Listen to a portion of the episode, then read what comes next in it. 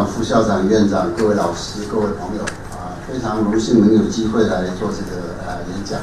那么我的我的本行是呃明清到近代的思想跟学术，所以这个不是我本行，但这是我的观察。那么我觉得对于像这个呃香港中文大学、像深圳呃怎么称呼不算分校，就是就是香港中文大学深圳。对，这个欣欣刚开始欣欣向荣的学校，呃，我觉得这个题目比较合适，就是说如何创造一批人才，所以为什么呃呃这个选择这个题目？那么原因是在主要是在这里啊，主要是这里。当然，天才很难定义啊。那么，那么这个这个呃，它到底重要不重要？这个也是因人而异啊。啊，早期有一位史学家，英国托恩比，汤恩比啊。那么汤恩比是我觉得很奇怪，为什么现在完全没有人读他书的一个非常特殊的例子。汤恩比写了呃，我都已经搞不清楚他到底写了多少，历史研究已经写了多，到他过世写了多少册，好像十几二十册吧。可是几乎就没人读。反倒基本的罗马帝国虽然是呃，英我的是英文本的，好像五册还六册，到现在人们还是传颂不止。这个中间有一一种我无法无法理解的这个，我到现在还在想这个问题，为什么？我前两天还因为我这个卸任行政工作，回到我自己的研究室，在清我的书，看到汤恩比的书，我觉得非常惊讶，因为在我学生时代，这是不得了人物啊。这个是世界史学上最有名的人物之一啊！短短多少年，没有人在读他的书。汤恩比在他的这个历史研究里面，常常出现的就是说创造的少数啊，创造少数。他汤恩比当那个时代啊比较早，所以那个时代还可以讲创造少数。今天大概这里不大合适。他一直认为一个文明的这个活力来自于创造少数，所以他谈到希腊的时候，反复的讲。因为希腊早期的创造的少数，那么产生非常重要的作用。而希腊后期，他认为好像不再不再出现那么多创造少数，所以这个虽然是个见仁见智的问题，不过也有史学家像唐纳比这样认为，创造少数或者是天才，那么是非常重要的。但我不是，我其实主要是要谈一个学术环境的塑造。怎么样塑造一个学术环境，使得大批有才能的人、卓越的人能一时出现？Come in cluster，就是整一群的来。那么这个到底是一个天才？大部分都认为是单独的。可是是不是像 Grover，就是啊，美国早期有一位这个人类学家，在一九四四年出了一本非常老的书，叫 Grover 写的这个 Configuration of Cultural Growth，就是这个。这个文化成长的形态，我猜这本书没人要读了啊！这本书现在已经太老太老，呃，他就这个句子就是从他的书里面，genius coming in the cluster，就是他是以这个成群的来，啊，不是一个的来。所以古人好像认为天才都是单独而来，可是 Clover 认为 no，他们是 coming cluster，他们是整整体的来，成群的来。那么这样的环境怎么塑造？因为如果是单独的来，这个你很难塑造的。我就我在中研院的很多朋友，尤其数学的很多，他都是家里几代没有人识字的，突然间有一个人出现，他是单独的。这个可是 Cropper 的意思是，他可有环境可，而且有可以可能塑造的，所以才成群的来啊，成群。为了做这个演讲，我也随便看了一些。我对研究天才没有兴趣啊，没有兴趣。那么，可是呢，随便翻了一本书，他说啊，他是专门研究天才。他说天才啊，有几个他统计的。R. S. Albert，我就不知道前面这个 R 是什么，我已经忘掉了啊。但是这个作者，你们有兴趣？R. S. Albert 写了一本关于天才的研究。他说啊，你不要看天才，通常我们在历史上留下痕迹的天才。他都有三十到三十五年的工作，他的工作是持续三十到三十五年。二十五岁他发表第一篇重要的、比较重重要的作品，比较重要。二十五岁岁，而且持续三十到三十五年，不是二十五岁发表那篇完就结束了没有？我们印象中你的天才都是一篇完就结束，没有。他说三十到三十五年工作，而且他说达尔文、爱因斯坦、弗洛伊德工作超过五十年，超过五十年，超过五十年。而且他说啊，以自然科学来讲，每年要发四篇文章，就是他统计那些天才。但是我这个书看了，我已经不记得他详细内容。数学家，对于这个科学家每年他统计那有有四四篇论文，而且要大量的成绩，大量成绩。这里面有的很受重视，有的不受重视。但无论如何，他样本很多。他有些天才要花一代才能说服别人接受他的东西。他要举弗洛伊德讲，弗洛伊德没有人要出他的东西，最后他跟他弟子一起出一个一个出版公司要出出作，要花一代才能这个。那么，但是呢，呃，最近我又我在高雄中山大学就讲讲这个，啊，讲一个研究学问的这个这个这个一些基本的这个，我又引了这个啊。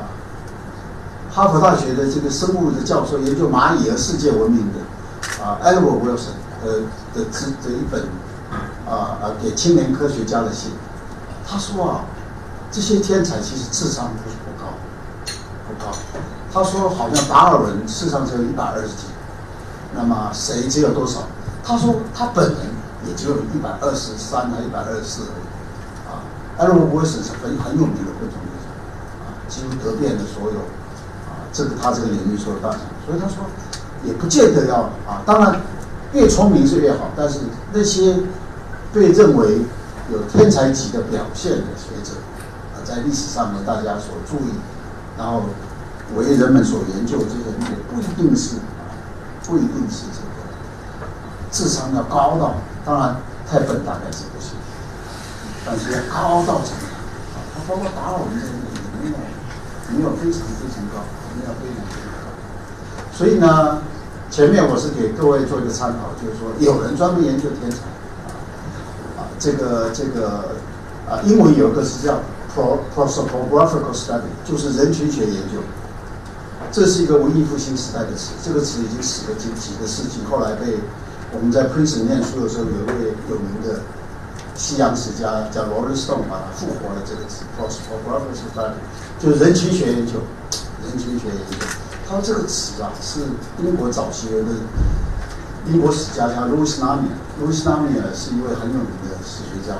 虽然我现在看他的有些书，觉得没有特别，不知道为什么。Louis Namier 在在世的时候，那呃是非常有名，而且凶狠出名，极度凶狠出名，对待公量极度凶狠。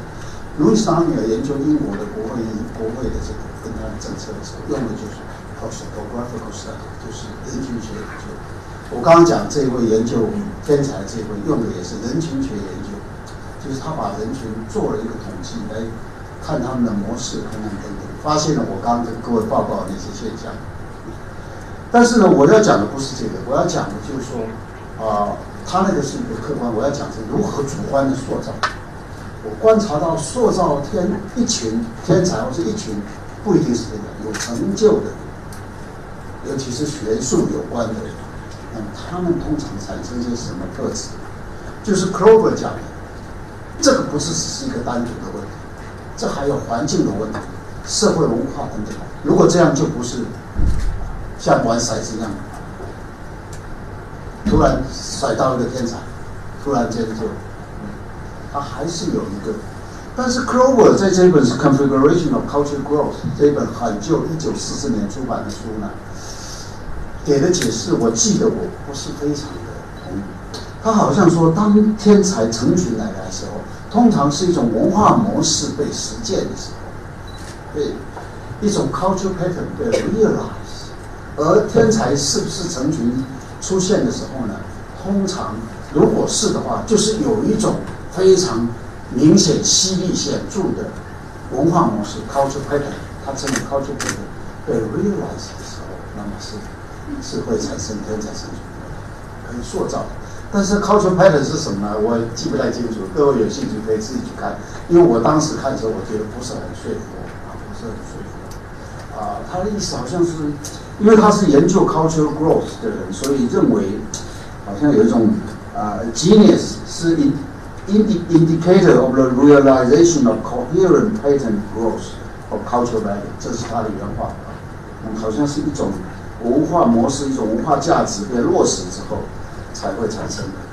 或许他讲对了很多，但是因为我没有非常完全的了解，那么我就请各位去看，可能我误会他了。但是我以前看这个书的时候，嗯，没有非常被他说服，没有非常被他说服。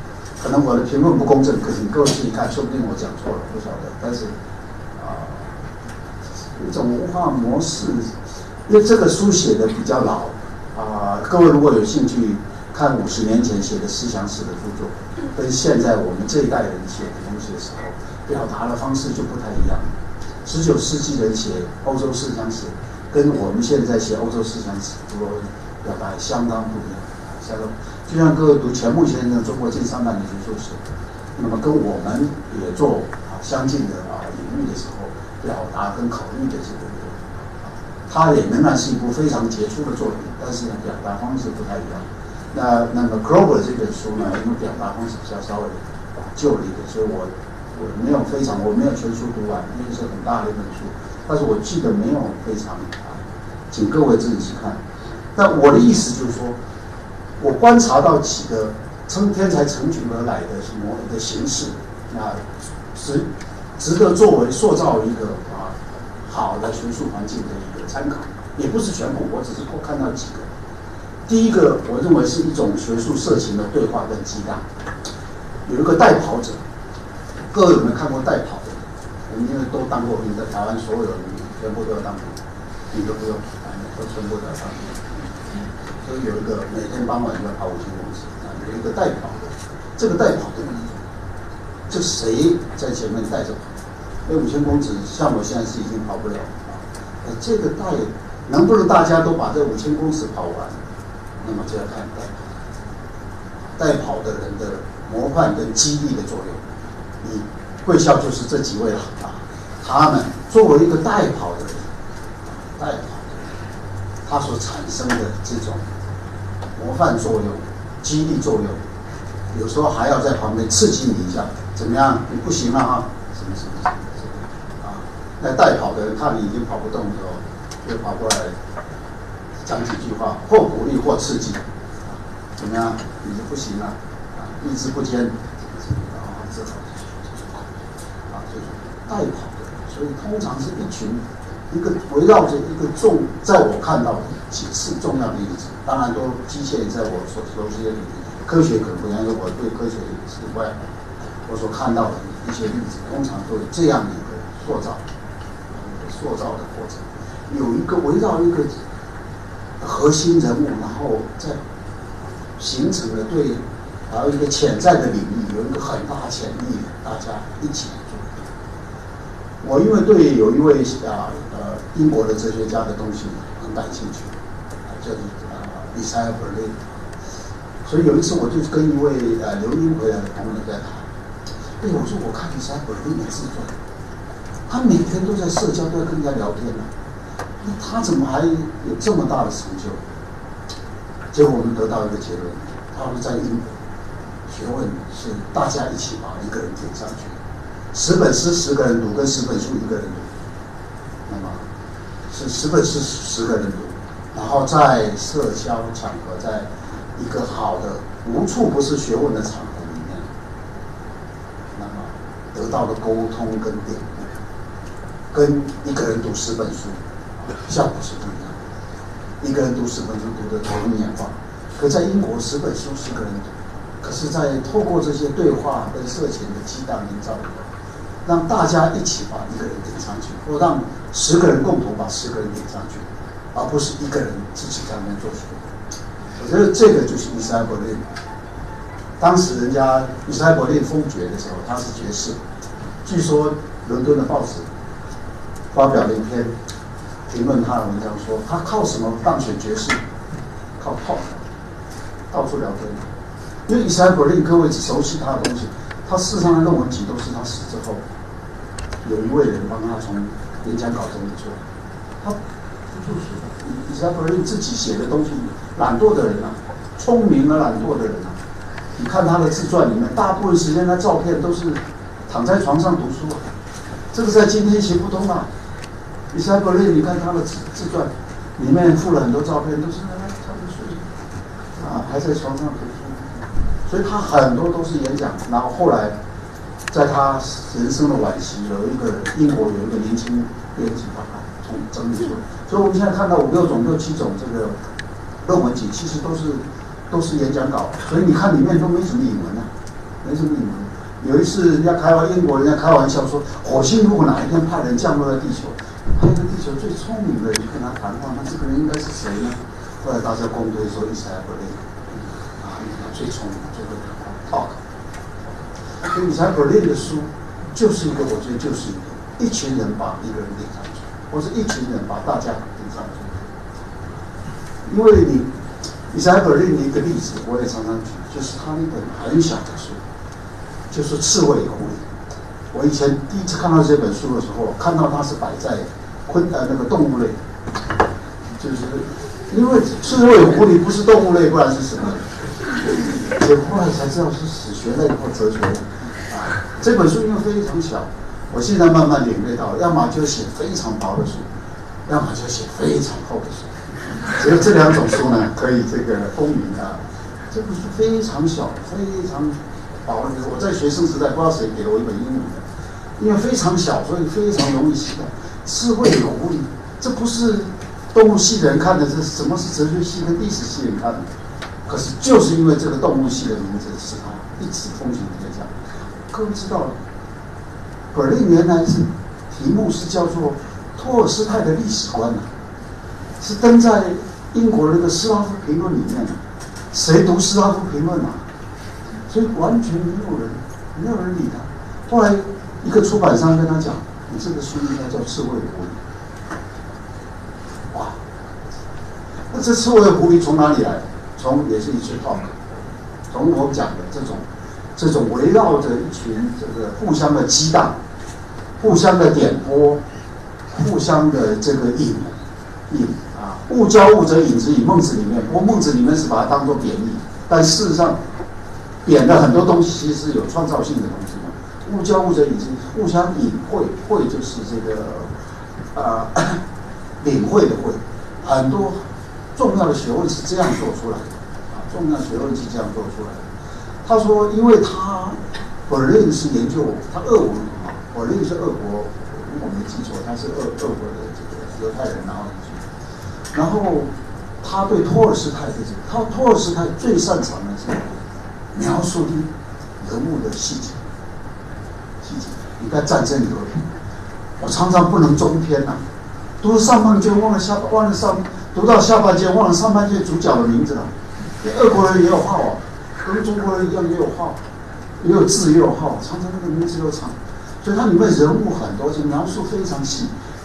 人们认为他其实最擅长的就是这个，可托尔斯泰呢不满足于这样，托尔斯泰想老想形成一个重要的贯通一些理论。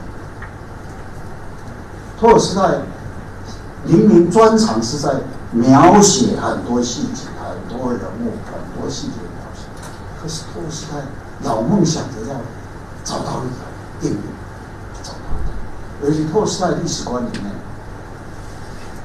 就充分显示这样。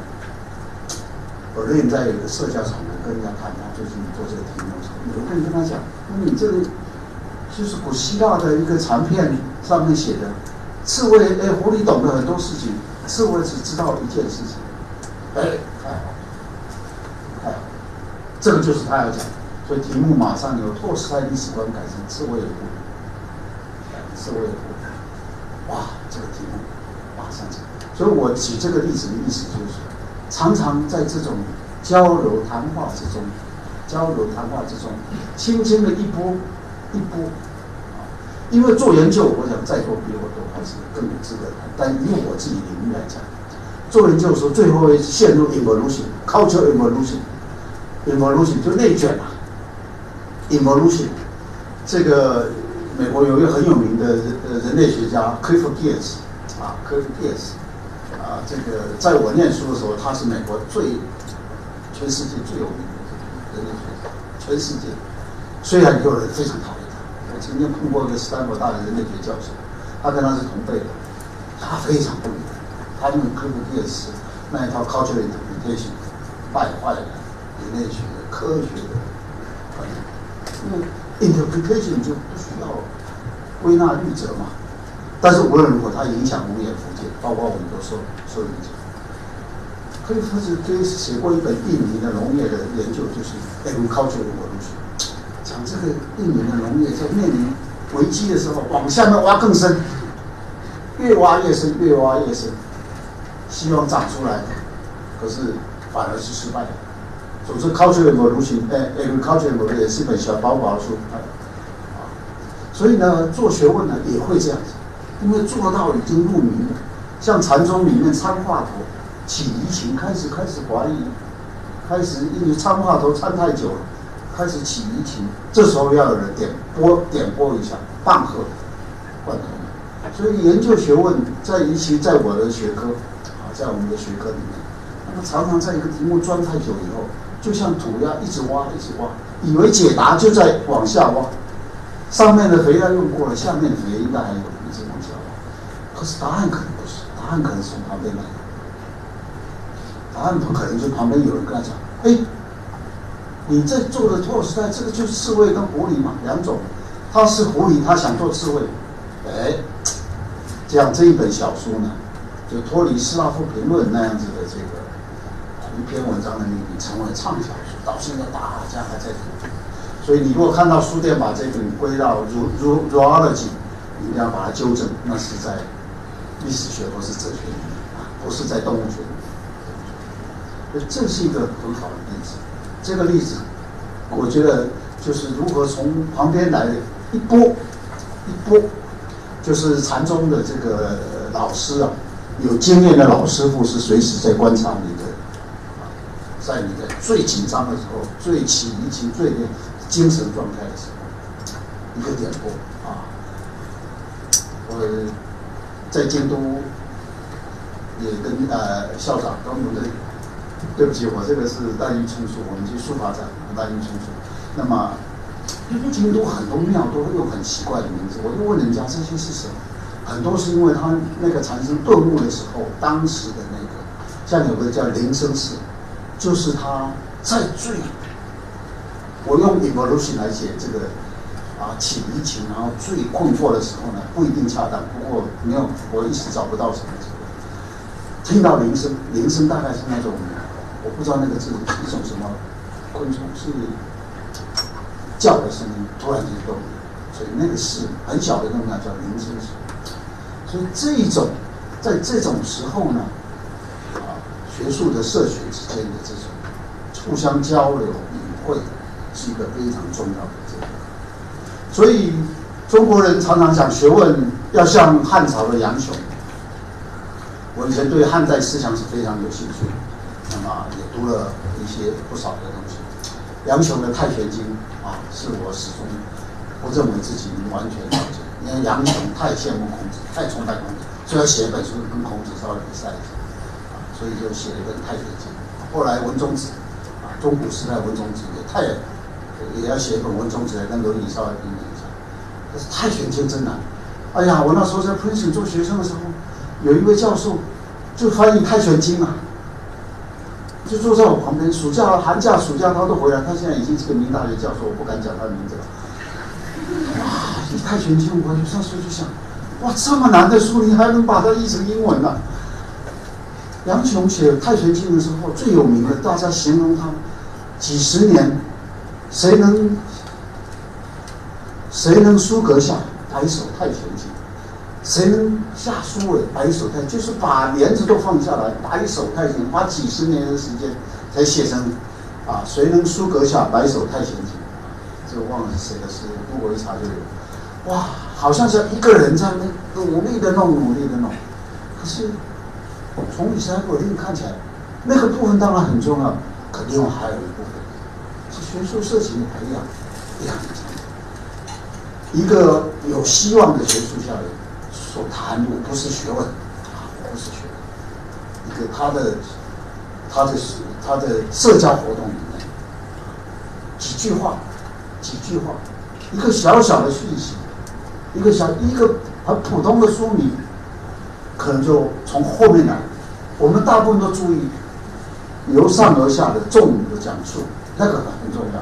可另外有横的冲过来的东西，这个东西像我刚刚讲的小本例就是一个例子。我另外要讲的是世纪末的维也纳。世纪末维也纳是一本书的书名啊，而且是经典名著啊。考肖斯基的这个，我做学生的时候他还在啊。考肖斯考肖斯基呢写的几本书，就这本书最有名。啊，世纪末的维也纳是天才成群而来的时代，天才成群的啊！你看啊，这个考肖斯基世纪末维也纳里面，从第一章到最后一章，每一个人物都是，包括克林画家克林台湾以前有个刊物，每一期都有几期用克林这个画这个做封面，因为克林这个画真的是充满神秘的奇异的色彩。而且裸裸露，结果呢，有一个店户后来打电话去抗议，说我母亲跟我讲，你怎么订了一个色情杂志？因为当代好多企都是克林的，可是其实克林非常有创意，弗洛伊德、克林，还有很多小说家等等，一个陌生女子来信的作者等等，楚威格，这都是世纪末维也纳最灿烂、最辉煌。这里面最重要就是咖啡厅，那时候很多人。通信地址就是咖啡厅，社交的大意也放在咖啡厅里面。见朋友、写文章、互相谈论、互相读文章、读作，都是在那时候。台湾有一个文化人，听我讲完这个故事以后，也立志要在华商文创园区呢弄个类似这样咖啡。我还寄了一张照片给他，不过我始终还没有看到那个咖啡。那么啊，这个世纪末位呢，各位有兴趣可以把考修斯那本书再看一下。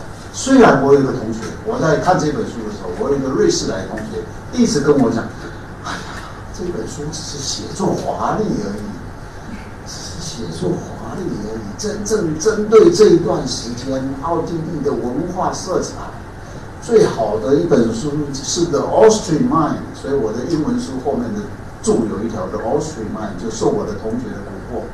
可是我后来发现。”人们还是不知道这个奥斯曼，不知道。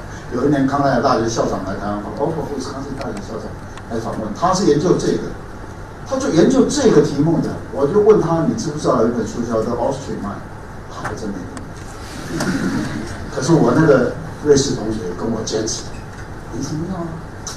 休斯比这个书是在机场卖的嘛？通俗啊，阅读基础那本书籍是很。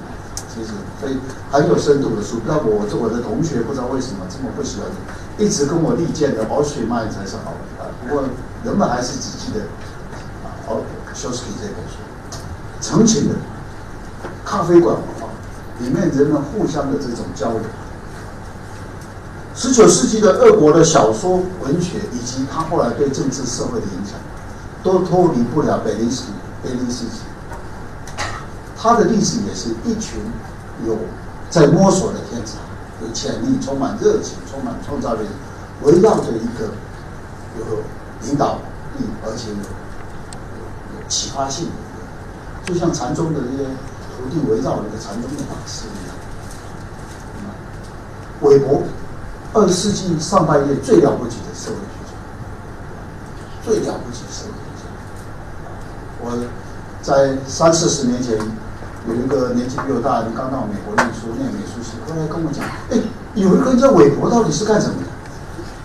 我说：“为什么这样问？那我们那个学校图书馆有一整个书架都是他，还有关于他的书。你看一个美术系要注意到整个书架，可是韦伯现在好像也退场，我不知道我的感觉。至少我做学生时代，韦伯是台湾最流行、最流行，好像不读韦伯就不足以谈论学术思想。”韦伯几乎所有相关的英文书全部到位，全部到位。所以我有时候跟人家谈韦伯，对方都觉得很惊讶：你怎么这么知道韦伯这么多东西？因为那个时代的流行，那个时代流行，不得了，最了不接受二十世纪上半叶，很多人认为他这个德国是我们那时候啊，台大有一位啊历史教授啊，老先生已经过世。他说啊，哎呀，要做社会学就要像那韦伯这样发疯才能做得好啊。这就是名言，因为韦伯后来一生的这个这个就是精神。我曾经去过他在这个，在那个海德堡的那个家。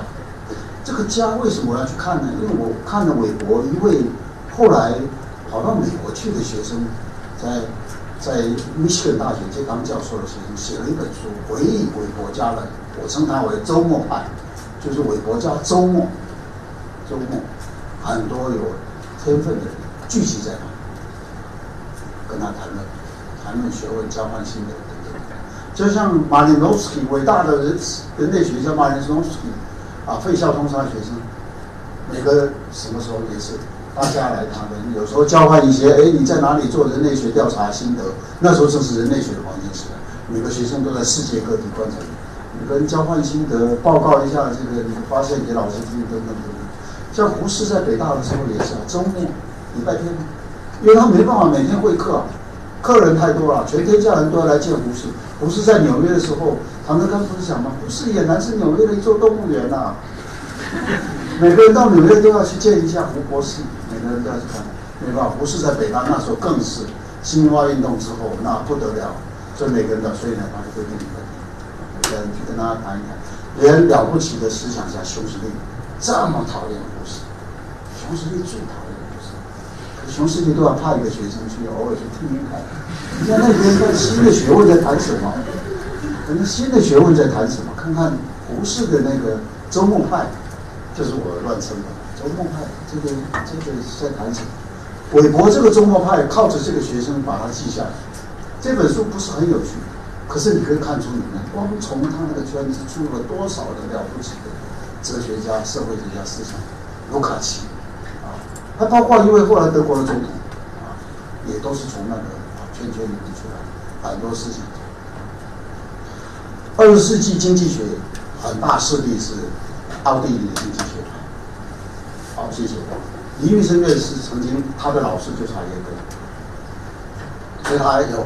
很常常常跟我提醒，还有海耶克跟他们讲，其实奥地利的经济学派，其实很多诺贝尔奖经济奖得主都是这个学派，或是这个学派的学生的学生学生在得，在得，我觉得已经得太多，太多，我也。他说，其实海耶克跟他们讲，这个学派最灵魂的人物是冯米斯，米塞斯，冯米斯当时只是奥国商务部的一个顾问。每个礼拜几，在他的很普通的一个办公室里面，聚集了一群人，谈经济学、谈社会、谈各方面。这一群人里面包括海耶克，当然冯米斯本人也是一个很有名的经济学家。还有，我非常注意他作品的伯格林。当然，伯格林现在也没有人在读，没有人在读。伯格林就是属于那种写五六卷本的。没有人读，很有意思。我刚刚讲《第一本罗马帝国衰亡史》五六卷，到现在我们还在读。汤恩比的历史研究没有人读，汤恩比历史更多，堆起来刚好是一个小学生的身高啊！你去图书馆把汤恩比的历史研究看一看，堆起来就是一个小学生的身高啊！写这么多啊，写了几十年了。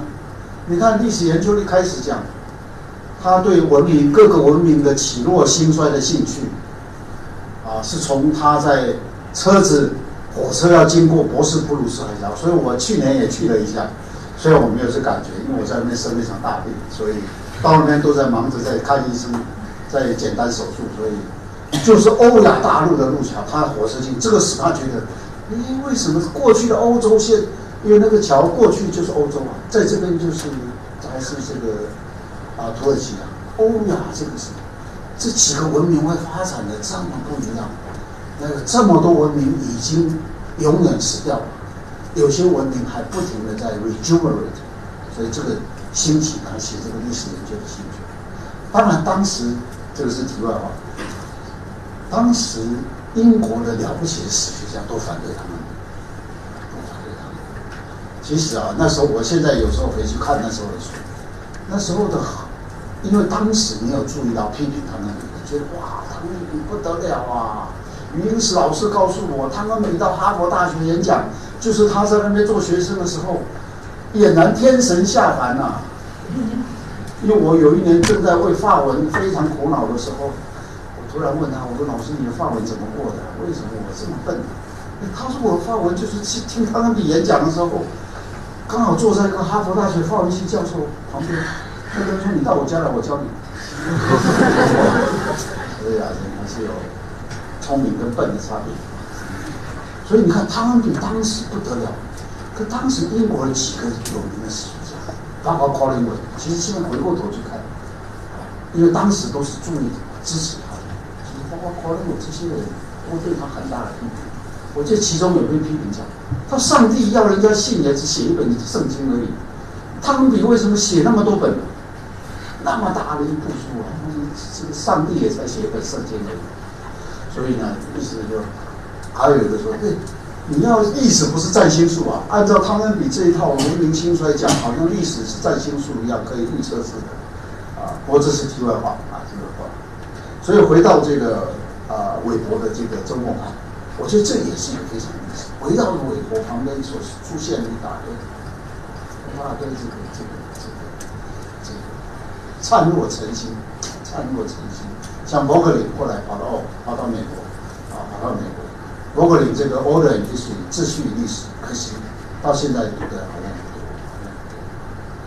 虽然我我个人认为是很重要的书，可是这么多策方面的，包括包括这个这个很多，他的同时代的朋友宋版啊，这些都是他们的这个。所以这个呃，我的意思就是说，这一类的学术环境，都像我刚刚讲的 Berlin 的这种，不是只有单由上而下的传授，还有由旁边而来。就我们的这个啊，一般的这个都注意的是由上而下的传授，这个非常重要。可是还有从旁边而来，互相的隐晦交汇，互相点拨。啊，我常常是在活动中心吃饭，拿餐盘的时候，听到一个书名。问人家关于这个问题要读哪一本书？一个一个书名就够了，一个书的名字就够了。要真正有用，就在那个起疑情、参话头起疑情，在极度困惑、要陷入 evolution 的时候，一句话就够，一个名字就够，一篇文章就够，就够了，就可能可以把你哦从那里面带出来，而且或是画龙点睛，或者是至少那一本书别人帮你读过，才知道那本书对你有用。是十个人读十本书，而不是一个人读十本书，是大家一起把你顶上去，大家一起把你顶上去。所以虽然谈谈像这个 Berlin 的自传啊柏林的自传啊，描述谈啊，都在跟人家谈，都在巴黎都在谈，都在吃饭的时候在谈。哎，可是这里面谈出一个，谈出了很多了不起的学者。那么这个是。第二点呢，除了学术社群的对话跟激荡之外，我觉得第二点呢，这也是我呃觉得很重要。就中国人讲文人相亲嘛，但是通常要文人互相相重才会才会产生。像我刚讲那个带跑者跟其他跟着他跑的人，围绕着几那几位我刚讲举的例子啊，那种那几个这个这个啊的这个这个啊，那个是一个很重要的形式。另外一个就是。文字相重，我就想到了几个例子。我其实会想到这个题目，也是因为我去年读了一本讲艾略特的书。艾略特是一九四八年诺贝尔物理学奖得主。伦敦的书店不大愿意人家问他艾略特书，可能因为觉得他不够重，还是怎么？我不知道。反正我问了几个人，我对他的诗跟他的文章非常有兴趣。所以我在录，在昨天去年六月，我在伦敦买了一本他的传，因为我不是文学家，我只是好玩这个。哎。读的时候就发现，哎，这个也是天才成群而来一个重要的。里面艾略特跟艾瑟庞庞德两个的关系，还有庞德不止跟艾略特，庞德还跟其他很多。这个使我觉得有一种关系是也是使得这种成群的而来重要的，就是不是文人相亲的，而是文人相重。你看艾略特那个传，那一本传倒是，那一本传其他我都不记得，但是我记得只是他跟庞德的关系，就有一个利于辅助，就像禅宗的高僧对他徒弟关系一样的，这样子的人在旁边作为辅助者，作为批评者，作为打官者，作为帮助者，作为朋友、友谊等等，这样的关系其实，如果他有扩充到一个一定的范围。通常也是天才成型的。我读这本，我当然知道艾特胖一九四八年诺贝尔文学奖是给了这个 T.S.I，不是给了艾特胖。艾特胖后来被因为亲纳粹被这个盟军好像他逮不了，因为他在他在意大利还在哪里广播痛骂罗斯福，痛骂这个盟军，痛骂这个啊这个这个，所以后来最后是在精神病院里面。艾特胖。艾贝特是哈佛大学哲学系的学生，当时被法国的哲学所吸引。他在哈佛显然受白璧德影响，可是他也有文章批评白璧德。因为我读了很多他的单篇文章，他也不满意白璧德。可是他我感，我不是研究他了，我只是来拿来作为例子，所以有错的话，请各位谅解。可他既受他人文主义的影响，可是又不满意他。他觉得艾必德，你讲了那么多，可你后面没有一个神呐。因为艾略特是受是要追求认为这个文明整个有问题，后面要有一个像，所以他后来皈依英国的公教还是什么，这个你们查一查，给我对。所以他说白必德先生，你说了这么多，说了这么多批评，这么嗯，我们的有名的几位大学者都是白必德的学生啊，陈寅恪。啊，伟大的中国史家陈寅陈寅恪和陈寅恪，我们的伟大的佛教史家汤用彤啊，他们都是白璧德的学生。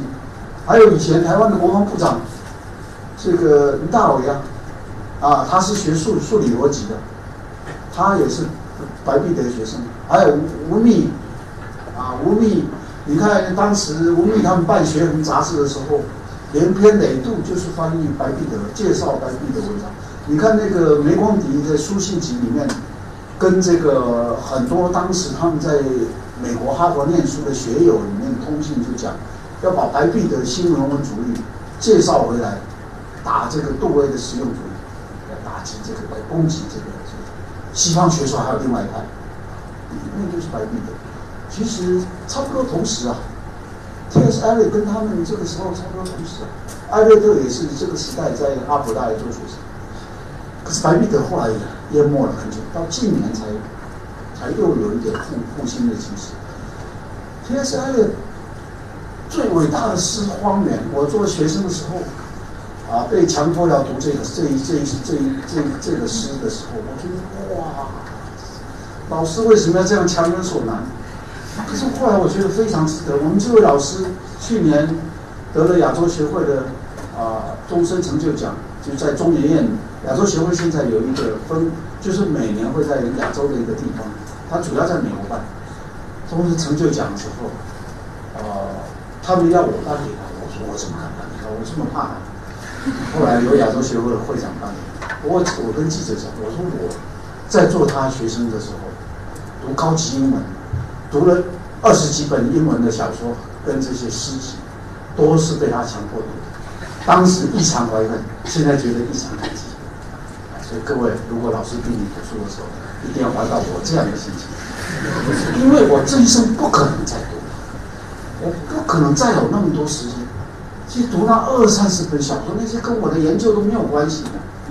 其中有一本就是《荒野》，一个小说家。哇！我后来才读了这个传才知道，没有 A 最荒野这本《荒野》不是这样子，不是这样子，这个就是。天才要成群的来说，旁边还有一些人，诺贝尔奖没有给胖胖的也没有，T.S. 艾略那样的成就，可是有这样的人，他成就了其他人，成就了 T.S. 艾略，把艾略特的方言删掉了三百多行，删掉了三百，如果没记错，删掉了三百，用铅笔改了三次。就是 H 他们光删这个东西，所以各位有好文章出来的时候，就请一个人帮你删一次吧。啊，因为我们都必走至真呐，好像觉得字越多越好。可是呢，这个艾略特跟艾索汤这个故事，就让我想起来，删了三次。艾略特的荒原的原稿，不知道在一九哪一年发现的时候出现的时候，人家去访问他，庞德只回答了一句：“因为毕竟不是他得诺贝尔奖。”是被他删的这个人得诺贝尔奖，庞德只说说了一句，好像什么都没说，只说了一句，改了以后比改了之前好，就这样子回答这一句，他都没有说他其实花了很多时间改了三遍，三到三百多，我里有说多少？据说是把叙述性都删掉，所以从第一句 April 是 April 是是什么？四月是最残酷的季节，从这一句开始到最后刚好完成。各位如果看 T.S. 艾 l 写这首诗，T.S. 艾 l 说他写最好的东西，都身体有点不舒服、重感冒或生病的时候，各位观察看他对不对？他说这个时候诗句就 T.S. 艾 l 的。方言，我不知道在座我是很很仔细读这个长诗的，这个长诗被他删完以后。印出来变一个小册子，变一个小册子。我觉得里面既是在讲一次世界大战以后的欧洲，其实另一方面也在讲这个是艾利的个人，是整个时代跟个人命运交织的一个场面。所以你看那样的哇，T.S. 艾利这样了不起是每天为了十几磅东奔西跑。晚上还教夜间部，白天还要编诗刊，还要在银行做客。还好他在哈佛大学读了好几种语言，那个银行刚好把他拿来做银行的国际汇兑的这个职员呢。第一本诗出来的时候，没有人要出版，是 H. p o n 的匿名捐助了一笔出版费，就像就像那个谁啊，反过《反古传》里面讲，反古第一张画，那弟弟匿名就把它买回来。反古一直到死前都还说，有一个人好像从苏格兰来哪里要来买我一幅画。其实那个人说不定也是他弟弟，就是也有这种人，就是说 a s h p o n 这个 T.S. Eliot 支持他，各式各样的修改，替他把关。他认为，还有另外一个例子，他有第一首诗给 a s h p o n a s h p o n 看的时候，这些部分都不要，那些部分。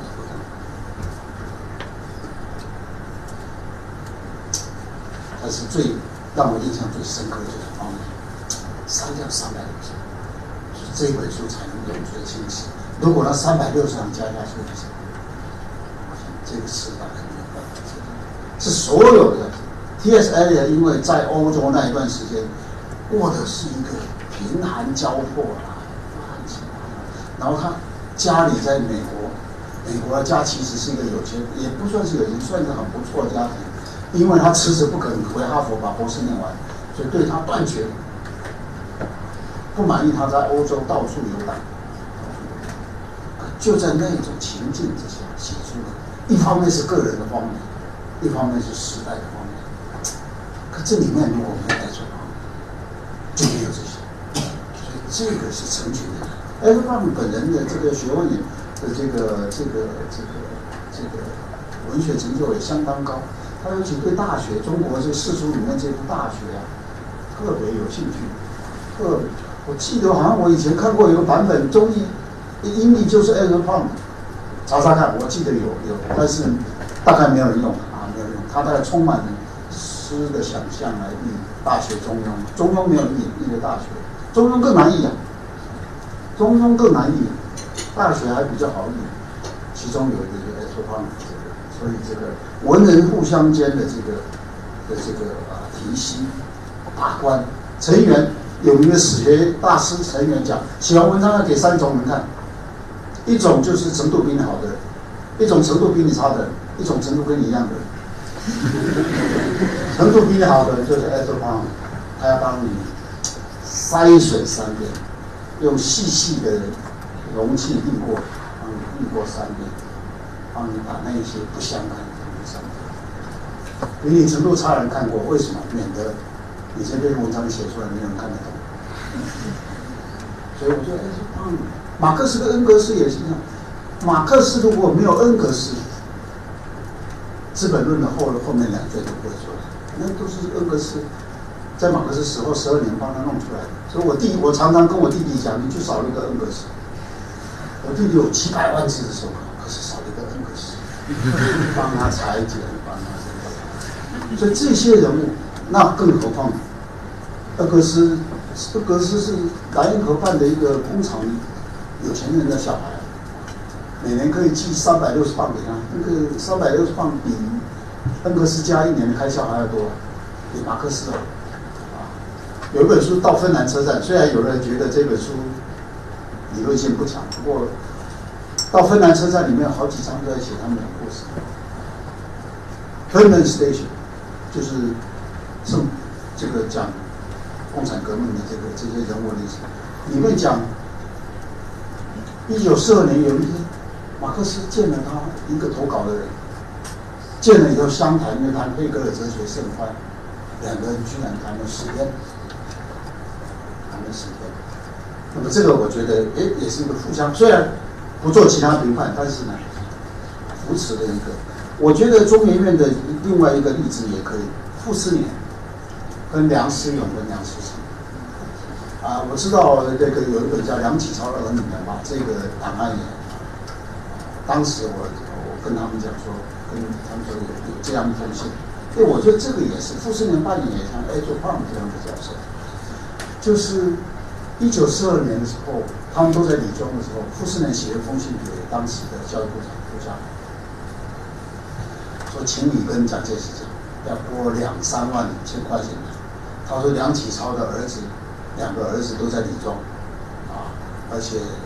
他们梁思成的太太林徽因因为得了肺结核，啊，梁思永是当时是一所考古组主的，得了严重的胃病，贫病交迫，几乎大概就不行，没办法再生活了。所以那封信你们可以看看，我觉得也非常好的例子，不是文人相轻相重，相重。他可能没有这笔钱来，大概就过不了这一关。他说，虽然梁启超是民国的敌人，因为在晚清反对同盟会的革命。可是为人非常清正，学问非常好，而且家风淳朴，跟其他北洋那些家里乌七八糟的人不一样。所以梁启超这两个儿子都当选中医第一届院士。梁启超还有个儿子，呃，是中科院的院士啊。梁是呃，还有一个好像是另外一个。梁思成、梁思永是中研院的第一届院士，后来也都哎，所以。他说：“这个，而且他说这个这个梁启超非常了不得，对青年的、对国家观念的这个等等非常了不得，所以请你去跟蒋介石讲，请他一定要啊拨拨一笔钱。所以后来林徽因有一封信啊，这封信收在我编的傅斯年的这个啊文物资料选集里面，他非常吃惊。后来知道有这个事情，非常吃惊。所以这个我觉得这个例子也是。”我记得一九三零年代、四零年代，你中研院有几项史语所，我因为我是史语所出身，所以替自己的所做一点宣传。我想，就是也是天才成全的，这些人未必都是真正天才的，可他们都是他们的成就，最后的成就，也可以用天才成全的来。你看我刚念的傅斯年、李济、考古学李济、研学的赵元任、李方贵，然后这个体制内学吴定良。然后还有史学的陈寅恪，还有其他的徐中书等等等等，来了一大群的这种学者，我还没算在里面的，啊，还有很多，就是这也是成全的。这通常也就是要在一个一个这个，像我刚讲的这些，在一个有潜力的，有其实傅斯年对他们的影响不只是我刚讲了，请蒋介石拨两三万来块钱。其实我前一阵偶然看，哦，林子老师最近为《国史大纲》的新新版写了一个序，好像是很快就要《国史大纲》要在商务印书馆传印，他请他写，其中提到，他说那个周一良写这个，写中隋文帝他怀疑是匈奴人。说这个其实周一良说是其实谁是傅斯年告诉他的，大概就在随便聊天嘛，随便聊天嘛，这这种伊莎艾伯利所出席的这些聊天的，他说傅斯年曾经告大概告诉他说，孙立可能是匈奴人，哎，到了隋匈奴人的这个影子已经是已经相当，不过呢，就这些，就说他们一方面。互相扶持，一方面也互相竞争。现在有个字非常好，竞合，竞争又合作。这个呢，通常就像那个带跑者带着大家跑的时候，有时候选手体力强也跑在他前面，这一种竞合，竞合。所以很多要出人物，就一整班出了很多人，不出人物就整届都没有。这往往也是这一种竞合的关系。对模范人物的竞跟和的关系，良性的竞合的关系，一群人围绕着有庞大能量的中心人物去开发这个他们的潜力，或是指出了一个方向，在一个有重大潜力的领域里面，那么投入下去的时候，通常都是这种，尤其在典范转移的时刻，paradigm 在 shift 的时候，旧的典范去，新的典范还没有来的时候，这时候还没有确定的时候。留下大量的空隙，留下大量的可能性的时候，我观察到，一九三零年之前，还有一波就是也是出了大量的这个啊，在人文学出了的天才是成群而来的这个，就是在啊啊民国初年有一批，就是他一方面是具有旧学，一方面又受新学的这个陶冶，就是两个东西。一个旧典范要走，一个新典范没来时，而同时又受这两个典范的影响，这时候呢，也是啊，今年也是 cluster 的方式，cluster 的方式来来来来出现的啊，所以我的因为时间差不多了，我就我的意思是啊，无非就是说呃，学习里面啊，在一个好的营造环境学习啊这个学术环境里面。啊，纵向的学习，老师的传授当然是最根本的。行业学术社群，这个不只局限于老师，也也不局限于学生，也局限老师跟学生之间。那么，那么这个这个这个这个打听一下这个领域的行情，啊，了解一下啊啊什么，或是把东西讲给人家听听看，看是，我所工作的十一所曾经有一位所长是经学经学家，在区外。他上方法论的课有一句名言：不要写你自己都不相信的话，要写你自己都不相信的话啊。那么，所以要讲一讲听听，一讲可能别人有更好的一个从旁边撞过来的，从横向而来的东西，而这种都有了一个好的学术环境营造。所以我感觉要把握每一个创新的时刻，要营造一个啊，到处都是学问，所谈所想无处不是学问的这样。这样子的时候，那么我觉得是最有最有啊机会。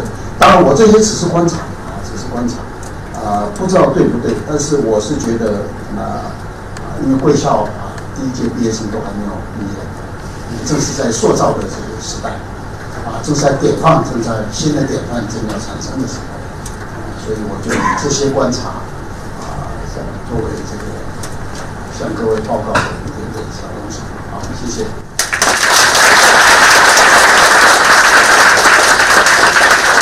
非常感谢王院士给我们做了一个。